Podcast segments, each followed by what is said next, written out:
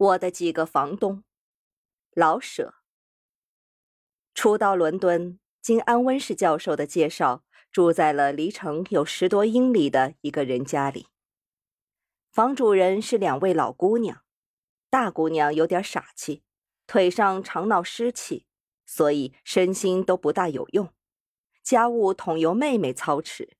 她勤苦诚实，且受过相当的教育。他们的父亲是开面包房的，死后把面包房给了儿子，给二女一人一处小房子。他们卖出一所，把钱存在银行生利息，其余的一所就由他们合住。妹妹本可以去做，也真做过家庭教师，可是因为姐姐需人照顾，所以不出去做事，而把楼上的两间屋子租给单身的男人。进些租金，这给妹妹许多工作。她得给大家做早餐晚饭，得上街买东西，得收拾房间，得给大家洗小衣裳，得记账。这些已足使任何一个女子累得喘不过气来。可是她于这些工作外，还得答复朋友的信，读一两段圣经和做些针线。她这种勤苦忠诚。倒还不是我所敬佩的，我真佩服他那点独立的精神。他的哥哥开着面包房，到圣诞节才送给妹妹一块大鸡蛋糕，他绝不去求哥哥的帮助，就是对那一块大鸡蛋糕，他也马上还礼的，送给他哥一点有用的小物件。当我快回国时去看他，他的背已很弯，发也有些白了。自然，这种独立的精神是由资本主义的社会制度逼出来的。可是，我到底不能不佩服他。在他那里住过一冬，我搬到伦敦的西部去，这回是与一个叫埃之顿的合租一层楼。所以，事实上，我所要说的是这个埃之顿，称他为二房东都勉强一些，而不是真正的房东。我与他一起在那里住了三年。这个人的父亲是牧师，他自己可不信宗教。当他很年轻的时候，他和一个女子由家中逃出来，在伦敦结了婚，生了三四个小孩。他又相当的聪明，好读书，专就文字方面上说，他会拉丁文、希腊文、德文、法文，程度都不坏。英文。他写的非常的漂亮，他做过一两本讲教育的书，即使内容上不怎么样，他的文字之美是公认的事实。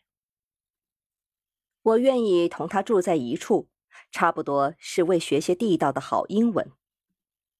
在大战时，他去投军，因为心脏弱报不上名，他硬挤了进去，见到了军官，凭他的谈吐和学识，自然不会被插去帐外。一来二去，他升到中校，差不多等于中国的旅长了。战后，他拿了一笔不小的遣散费，回到伦敦重整就业。他又去教书，为充实学识，还到过维也纳听弗洛伊德的心理学。后来就在牛津的补习学校教书，这个学校是为工人们预备的，仿佛有点像国内的暑期学校。不过。目的不在补习升学的功课，做这种学校的教员自然没有什么地位，可是实力上并不坏，一年只做半年的事，薪水也并不很低。这个大概是他的黄金年代。以身份言忠孝，以学识言有著作，以生活言有个清闲舒服的事情。也正是在这个时候。他和一位美国女子发生了恋爱，他出自名家，有硕士的学位，来伦敦游玩，遇上了她。女子的学识正好补足他的，女子是学经济的，而他在补习学校演讲关于经济的问题，女子就给他准备稿子。他的原配夫人把他告了，离婚案刚一提到法庭，补习学校便免了他的职。这种案子在牛津与剑桥还是闹不得的。离婚案成立，他得到了自由，但需按月供给夫人一些钱。在我遇到他的时候，他正极狼狈，自己没有事儿，除了夫妇的花销，还得供给原配。幸而那位硕士找到了事儿，两份家都由他支持着。他空有学问，找不到事儿。可是两家的感情渐渐的改善，两位夫人见了面，他每月给第一位夫人送钱也是亲自去。他的女儿也肯来找他，这个可救不了穷，穷他还很会花钱。做过几年军官，他挥霍惯了，钱一到他手里便不会老实。他爱买书，爱吸好烟，有时候还得喝一盅。我在东方学院见了他，他到那里学华语，不知他怎么弄到手里几磅钱，便出了这个主意。见到我，他说彼此交换知识，我多教他些中文，他教我些英文，岂不甚好？为学习的方便，顶好是住在一处。假若我出房钱，他就供给我饭食。